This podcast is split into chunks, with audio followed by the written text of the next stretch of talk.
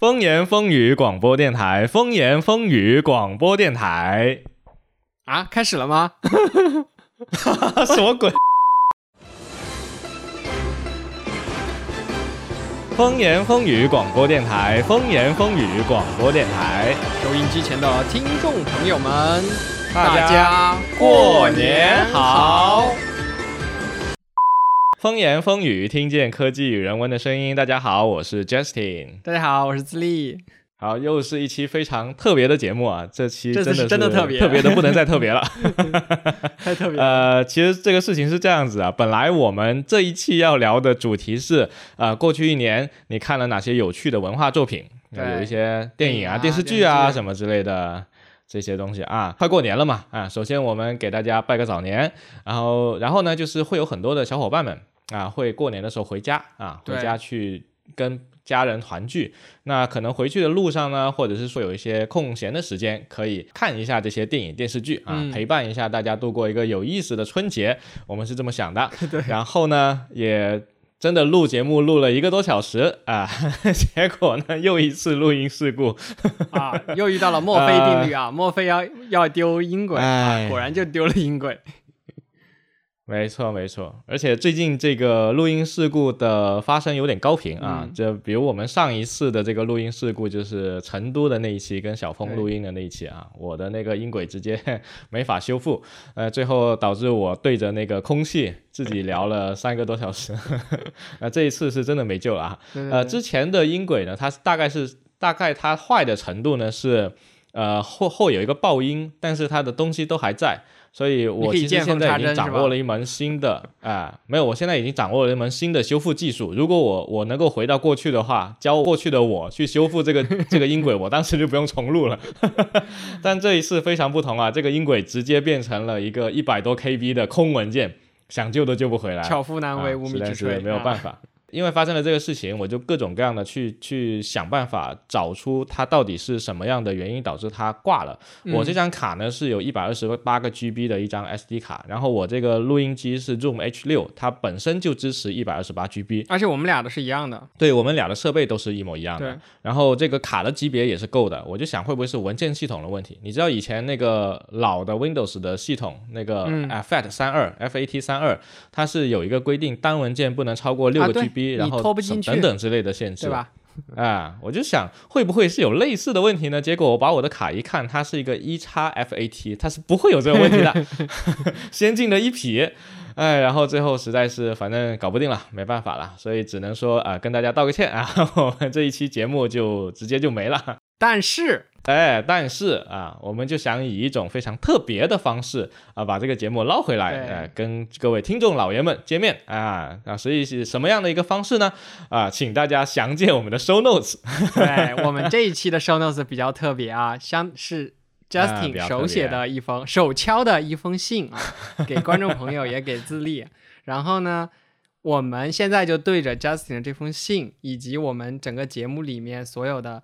呃，我们提到的那些文化作品的列表，其实有点像复盘的这样一种感觉，去看那期节目。复盘，现在很流行这种 方式，就是有些综艺节目会请一堆吃瓜的人来看别人录那个综艺，然后把吃瓜的人的 reaction 也反映进去。对，我们现在就是那些吃瓜。这个在日本综艺节目里有很多，是吧？好，OK，那。啊，既然如此呢，我们就简单的、快速的回顾一下，飞一遍，好不好？可以。OK，首先我们聊当时聊到开端啊，开端这个中国大陆最近热门的一个电视剧啊，诞诞生了一个梗啊，今夜我们都是金麦郎，金麦郎成最大赢家。哎，当时我们录音的时候，开端还没有大结局，对我才看到十三集当时，然后现在已经大结局十五集了，大结局了啊！你看完了没？我当然第一时间就看完了呀。啊，非常好啊！我也看完了，我我觉得这个电视剧还是蛮超乎呃我的预期的。这个电视剧本身也是正午阳光团队做的，那你知道之前大陆电视剧的比较巅峰之作，可能《琅琊榜》，对吧？对，《琅琊榜》之后还有之前之后都还有什么《继承者》是吧？好像。就他们那个原班人马在那里拍的，但但那个我没有看，反正啊还是同一个团队，然后呃赵今麦啊成最大赢家啊，赵今麦还是很厉害的，他不仅就是人长得好看啊，演技还不错，然后这个呃功课也是一流啊，一流的水平。他是据说以第一名的成绩考进中戏的啊，非常非常的牛逼，所以这个是我们当时 聊的第一部电视剧啊，开端还是很推荐的，开端。对对，开端呢，它本身是以这个时间循环为概念，所以呢，我们当时又聊了一堆一通，什么明日边缘啊、源代码、意外空间、寒蝉名气之时啊啊，各种东西就出来了啊。大家有兴趣的话啊，春节假期时间啊，尤其是寒假在有还有寒假的小伙伴们 啊，可以好好的看一看这些有意思的电视剧。当时呢还聊了好多科幻的电视剧啊，我当时还比较比较想要推荐的是两个，一个是《无罪之罪》和一个一个《暗黑》。《暗黑》是一个德国的科幻的电视剧，也是跟时间有关系的啊。对啊，看完开端了之后，大家对于时间这个科幻概念有兴趣的小伙伴一定要去看一下《暗黑》啊。然后《无罪之罪》呢，它是一个西班牙的一个悬疑片啊，它就跟这个科幻没有什么关系了，它纯粹是一个悬疑犯罪的这么一个啊电视剧。无罪之罪，这个我已经放在了今年我必看的一个列表里，因为去年没有时间去看，所以今年我要把它补掉。啊，无罪之罪还是很不错的，看完第一集之后就停不下来了啊！如果说开端你都停不下来，开端肯定停不下来啊。真的是节奏太我跟你讲，如果说开端你停不下来呢，那可以先看一下《无罪之罪》，你肯定停不下来。《无罪之罪》看完了之后呢，如果还想更刺激一点，就看《暗黑》啊，你你又停不下来，然后一转眼春节就过去了，好吧？可以可以可以。然后我们又聊到了什么？让我想一下，我们是怎么从。暗黑又聊到了四重奏呢，开始进行复盘环节了，因为音轨没了。这个事情是这样子的，因为我们聊着科幻这个事情呢，聊着聊着又觉得有点科幻太多了，哦，不太想。一直的这么暗黑下去，所以要么来一点温情片，温情片就提到了这个呃石原里美的非自然死亡，然后有了石原里美的非自然死亡，就要提一下松隆子的这个四重奏，对，四重奏也是非常温情、非常有意思的这个电视剧，是一本是一部日剧啊，而且编剧板垣裕二，他也是经典日剧这个东京爱情故事的这个编剧啊，当年塑造了成功塑造了铃木保奈美啊保奈美的这个丽香 Liga 这个角色。的这个编剧啊，非常的牛逼啊！就这两推荐了两部日剧，然后我紧接着就开始扔烂番茄了，因为并不是说所有的剧都对我我我都说哎很推荐或者很分享什么的。当时我就提到了国王排名这个温馨剧，然后我看了几集，越来越看不下去的这种感受，然后觉得很很迷，OK，对吧？我们就聊到了国王排名。就不知道为什么国王排名会出圈啊？就是如果是一个资深二次元的话，呃，国王排名可能算不上是一个特别特别成功的番剧啊，但是它出圈了，然后圈外很多的，就是二次元以外的很多人喜欢这个小王子，头像全改成了波吉，哎啊，非常的神奇啊！我自己也觉得非常神奇，它制作还是蛮精良的，整体的故事也是比较完整的，只是说你要说它是一个精品。那我觉得可能跟它火热的程度还匹配不上，那肯定是比不上《鬼灭之刃》啊，对不对？对，《鬼灭之刃》啊，二零二一年推出了新的续集，叫《油锅篇》啊，油锅呢就是这个日本的红灯区啊，这个鬼灭小队呢被其中一个柱啊拉到了这个红灯区，然后去红灯区干嘛呢？这个这个柱呢很牛逼，他有好多个老婆，他把他的老婆全部安插在红灯区里面，都是女忍者去找鬼。因为在红灯区，据说有那个上弦的鬼在那边，所以他们就去啊红灯区去找他们啊，还要女扮男装什么的，各种特别的有意思啊！我现在看了前几集，我觉得这个经费确实爆表。被你这么一渲染，就感觉 很有意思，嗯啊，特别有意思啊！这个还是蛮值得看的。这我还没看，但是。我还是觉得有时间可以补一下的。嗯，对的啊。那以上就是电视剧片了啊。这个电视剧其实挺多了啊，够大家看一个寒假，好吧？我们当时这一坨好像聊了差不多有三十分钟，我觉得至少得有。哎，电视剧还是蛮有趣的。对对对。然后电视剧聊完了之后，就来一波电影，好不好？哎，电影肯定不得不提这个《失控玩家》哎，去年上映的这个。电影对元宇宙的元年，元宇宙元年，OK，亏你说得出来。呃，失控玩家完了之后呢，就到了这个沙丘，哎，沙丘我们这个第五十期节目啊，年度大戏啊，非常制作精良的一部大戏。另外呢，就是还有它的这个配乐啊，汉斯季默配的这个配乐，汉斯季默据说为了这个配乐还专门搞了一套特别牛逼的设备。什么？他有一套很牛逼的音响，我忘了是什么音响。反正就是它那个需要用一个特别啊牛逼的音响才能够听出它的配乐里的很多细节，层次是吗？但是现在我没有这样的音响，好吧。然后就到了分歧，对，然后就到了 Finch 啊，这个苹果的自制剧，苹果去年其实还发了挺多优秀的。自制剧的啊啊啊，不一定是它自制，但就是反正是由苹果平台独家播出的这个 Apple TV 的啊，Finch 就是其中一部啊。讨论的背景呢是也有一点像那个呃 Will Smith 的那个《我是传奇》的那个末日背景，末世的那种场景啊，对，有一点那种。然后主要讨论的是这个机器人它和人之间的这个情感，然后这个机小机器人它的成长，以及这个人类会死亡，机器人不会死亡等等一系列这种这种问题，我觉得还行吧，不算是特别出色，但是也还不错。我反而觉得是这部剧很治愈，就是如果跟国王排名比的话，我会选这个。啊，你为什么要跟国王排名比呢？大家都不在一个次元啊。因为我那段时间被国王排名的头像也好，表情包也好刷屏了，到最后我就打不过了，我就加入他，我也开始刷国王排名的表情包。好吧，好吧，啊，OK，那那顺便刷一刷那个啥，那个小狐狸，那小狐狸叫什么来着？琳娜贝尔。琳娜贝尔，的我们现在也经常刷。我我也是打不过我就加入，我也不知道为什么，我也不知道为什么，就很出圈、哎，都不知道为什么。那接下来就聊到这个机器人之后，就轮到人了啊！又是一部苹果的自制剧，叫《天鹅挽歌》。这个主角是一位黑人演员，他之前演过《绿皮书》里的那个黑人钢琴家唐雪莉啊。这位演员呢，演技是没话讲的，对吧？很屌。前面 Finch 是讲的是机器人和人之间啊怎么去达成，以及人和机器人之间的伦理关系。但到了《天鹅挽歌》这里呢，它就纯粹是人和克隆人之间了啊。假设你克隆了一个你自己，然后你把你的意识完全彻底一分不差的给转移过去，那么这个克隆出来的人是不是你呢？啊，对吧？啊，就是从那一时刻你分裂出了两个完完全全一模一样的你。之前的游戏里面的设定是一样吗？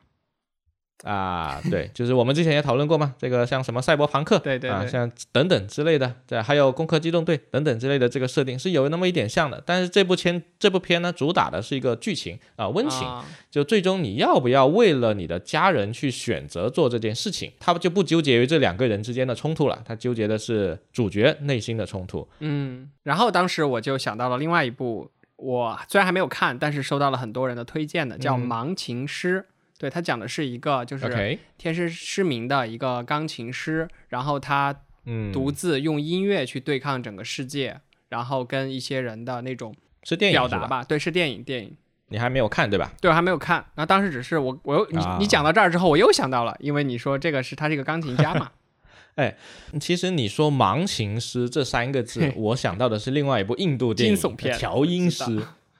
调音师真的是一波又三折啊，各种反反转，可以看可以看，呃，蛮有趣的一个电影，有有兴趣的话可以找来看一下。前面一直在讲这个 Apple TV 自制剧啊，接下来还有一部 Apple TV 的自制电影，也是非常非常神奇的，这个形式上非常非常有创意的一部电影，叫做《骇人来电》（Calls） 啊。整部电影呢没有出现一个真人，就是没有任何的真人的脸出现在上面，所有的剧情的节奏啊、张力啊，完全是由音频。就是你的声音以及它的视觉呈现效果来表达的啊，会有一些波形，会有一些动效，会有一些 text message 出来。嗯，然后呢，整个节奏它有时候会快，有时候会慢，有时候紧张，有时候轻松，对吧？轻松的时候，它可能打出来的字就咔啦咔啦很轻松；紧张的时候，它会咔咔，然后就会用一些很很特别的字的出现的节奏以及颜色的变化来表达他当下时刻人物的心情啊，非常非常有创意啊！哎，你说。这跟我们在视频号里面去发播客的那种感觉是不是很像？就是我们俩又没有出镜，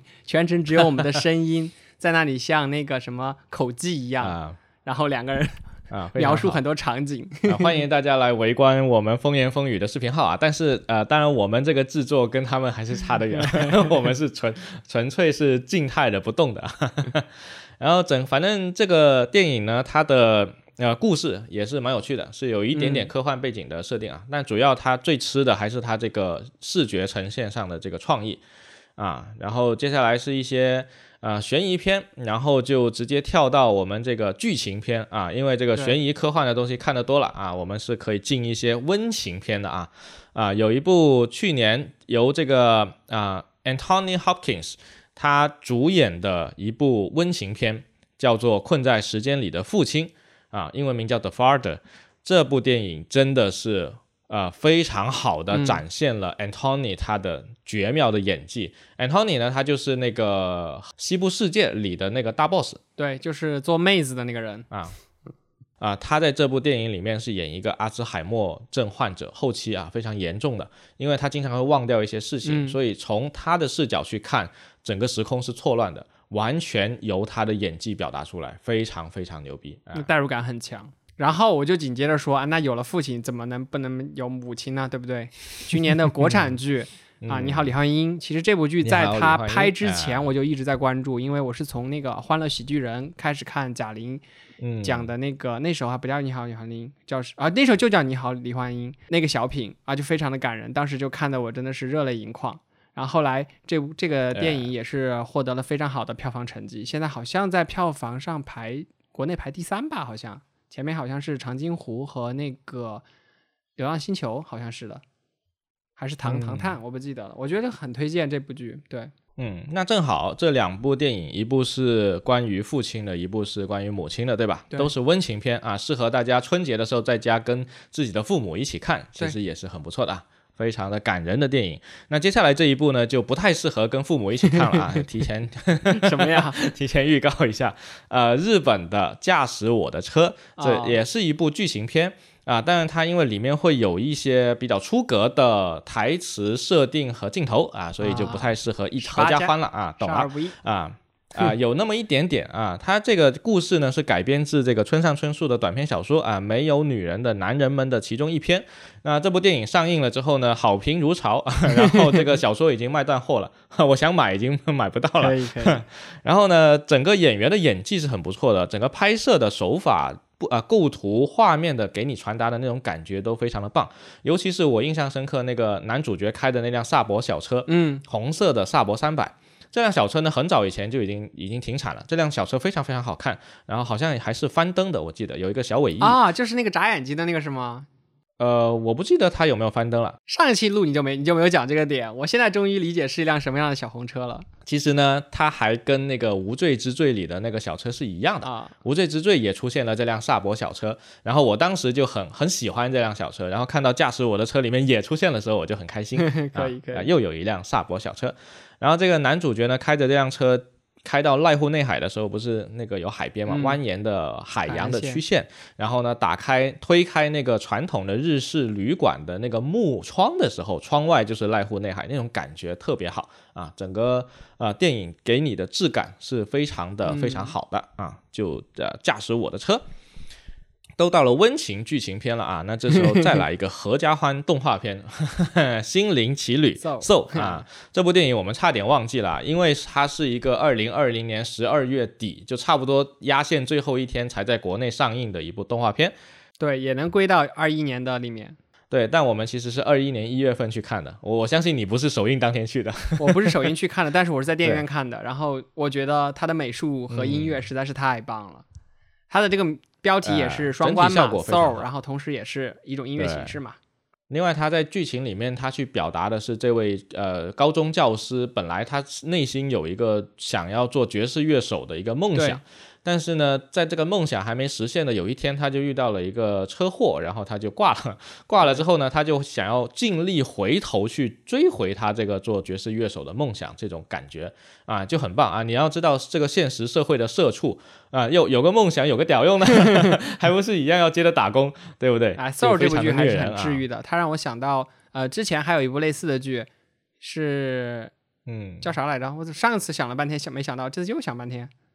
啊啊，又又又是《寻梦环游记》《寻梦环游记》啊，Coco，确实，上次我是不是想了好久 啊？我怎么感觉好像感觉没错循环了？怎么感觉好像这个时空又出现了？我们如果这次录了再出事故，我们就会进入第三次循环，就炸了，然后就循环了，音轨炸了。OK，呃，那跟另外的一部。电视剧我们前面讲到了日本的四重奏啊，它也有异曲同工之妙，但是它会比这个受要更痛苦一些，因为受最最后好歹这位老这位主角他最终是找回了爵士乐手这个梦想的，他能够去表演了。但是在四重奏里面呢，那四个失败的小人物，他们后面的路路程走起来会比这个受这部电影要更加的艰辛。对啊，所以如果大家想要体验一下你在现实生活中作为一个打工人已经很无奈了，那你跑到电视剧里面再无奈一次的那种感觉的话，是以毒攻毒吗？你这种做法？看一下四重奏。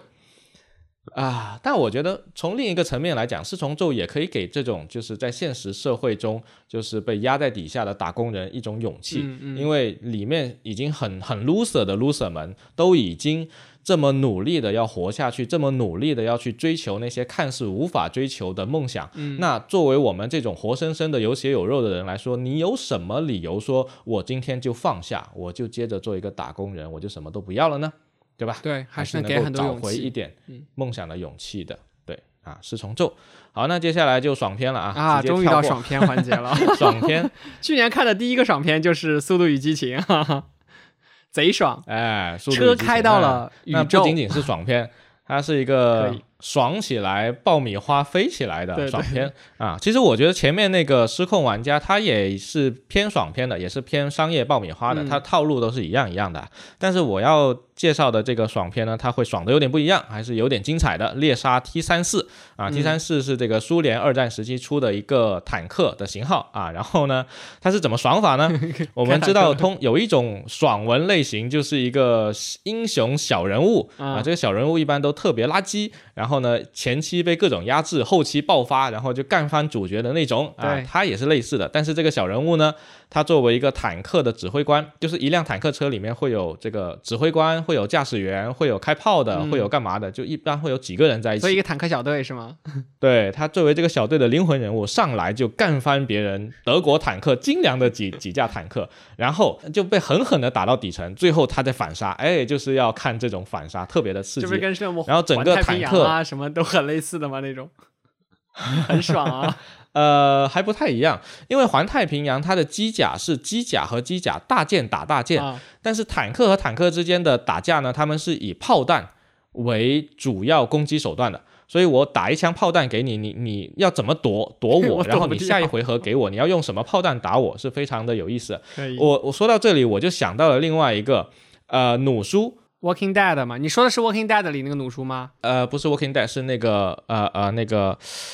呃，《黑客帝国四》里面的基努里维斯，OK，基努里维斯啊，《黑客帝国四》我们就直接不聊了，烂番茄，我们直接不聊了，对，不不聊了，不 聊了，这烂番茄就不要看啊，没有看过《黑客帝国四》的就不要再看了，嗯啊，但是呢，基努里维斯他现在这个造型不是有胡子嘛，然后长头发嘛，这个造型是来自他的电影《John Wick》。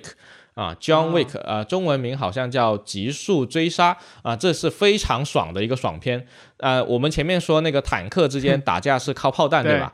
那《极速追杀》的打架是靠枪斗术。基努里维斯在这个电影里面演的是一个杀手，然后近距离用枪啊，就是互互殴的那种，枪为什么不开枪？就是开枪，开枪，但是他那个枪的那个干净利落的程度就很像中国功夫片。拳拳到肉那种干净利落的程度，非常推荐推荐的一个。我还以为是像之前那个可以拿枪把子弹甩出去，甩出弧线的那个，你知道？违反牛顿定理？不至于，不至于，不至于，不至于。那然后说到爽片，我当时还分享了一个，就是动漫贼爽，叫《见面五秒开始战斗》。哇，这个片实在是，真的是见面。立马就开始打，然后每个人他会被赋予一种不同的能力，有点像一种剧本杀的设定吧。然后它里面对能力，比如说它有一个能力是，你可以用你的用树枝变成一把剑，这个剑可以斩断一切东西，然后你就咬文嚼字去看一切东西，那有什么东西可以被斩断，然后主角就可以利用它做出很多事情来。反正就是我们俩见面就开始打架。很好看，这这这感觉异异世界的设定就是这么中二啊！你你一开始说见面五秒开始战斗，我的脑袋里面第一个想想起的是光头强者。光头强者是什么？一拳超人，好吧？一拳超人没有那么暴力，没有那么变强了，所以头发掉光了。当然，这部剧后来被封禁了，因为一些嗯，可能它里面有很多成人的元素吧，就是十八加的元素，然后在 B 站就没有再播了。然后还有另一部爽剧啊，《鱿鱼游戏》。这个当时刚才我们在上一趴好像没有提到，我们现在归到这个爽剧里聊一聊。对，鱿鱼游戏是个现象级的呃电视剧啊，然后今年好像说准备拍第二季了，然后主原来的那个主角好像也是要回归。说到鱿鱼游戏啊，这个呃，我看了第一集，然后我没有追下去，没有看完。嗯，但我我没有看完，就是整个套路呢，其实跟很久以前那个日本大逃杀嘛那个呃户田惠梨香他演的那个欺诈游戏啊，欺诈游戏很像的啊，欺诈游戏，但是欺诈游戏是不涉及暴力元素啊，没有人死。啊，有人死，但是他不是因为暴力死，是诡计，通完全是通过用脑的，对，就每次都会玩一个智力游戏，然后所有的人都通过动嘴和动脑 袋来把对方陷入死地啊，就非常的不一样。啊，OK 啊，我们很快的把我们上一次讲了一个多小时的东西刷完了，啊，有点牛逼，短播客节目，嗯。也行，也行，也挺好的啊。然后这个关于书籍的部分呢，就比较闷，我们这一次直接就不聊了吧？好吧，我们就放在 show notes 里面就好了，大家可以去我们的那个节目里看。对，可以到这个 show notes 里面去看一下。哎，然后其实我们早前规划这期节目的时候呢，还想过聊音乐。但是呢，这个音乐呢，后面我们就直接把它分出去了。还记得 去年我们有一期黑胶俱乐部的这个节目啊，然后近期呢，我跟这个 Oscar 还有 Crew，我们三个人又录了黑胶俱乐部的第二期啊，然后现在正在紧锣密鼓的剪辑当中啊，希望能够很快跟大家见面。哎，而且这个第二期也是 Justin 之前出过事故并且修好的那一期，对，就是这一期。啊，确实。啊，确实，但是这个出过事故呢，这次的事故还比较小啊。然后我我掌握了修复技巧，这也使我信心大增，以为再来个事故我也能修复。结果的，哎呦喂，这一次真的就再也修不了了啊！没事，还是要小心谨慎一点。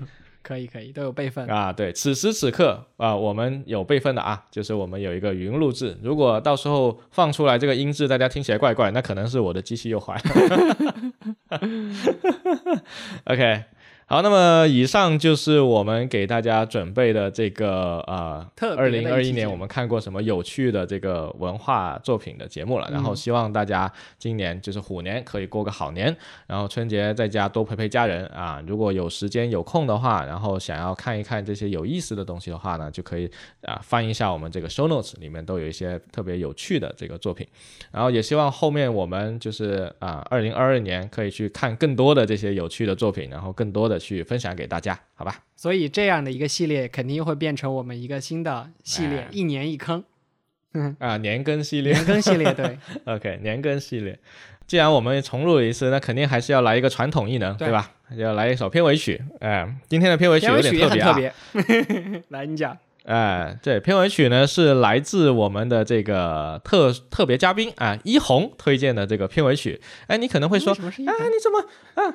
一红也没有来上过我们节目啊，怎么会有一个推荐的片尾曲呢？为什么呢？啊，那原因是因为我们。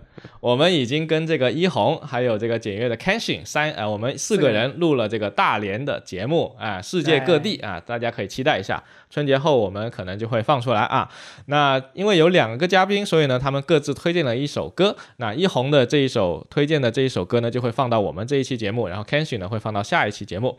所以一红推荐了一首什么样的歌呢？推荐的是秒速五厘米。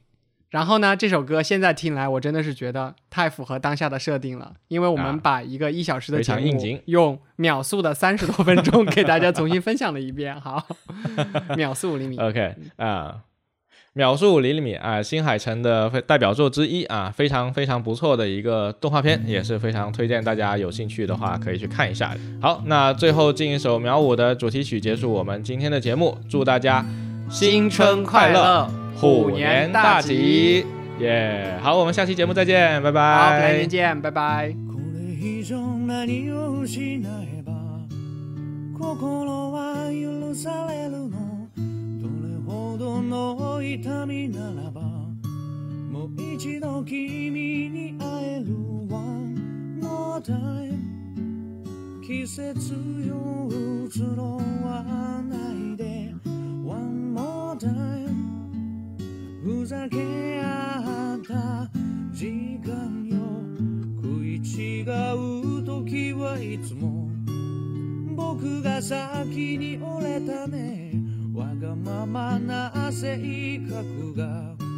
なおさら愛しくさせた One more chance 記憶に足を取られて。One more chance 次の場所を選べないいつでも探しているよ。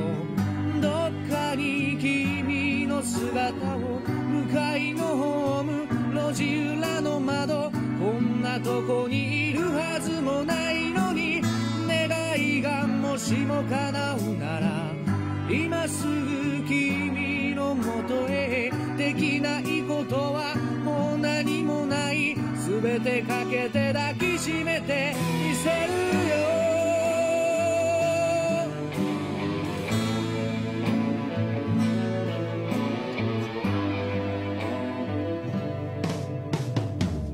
寂しさ紛らすだけなら誰でもいいはずなのに星が落ちそうな夜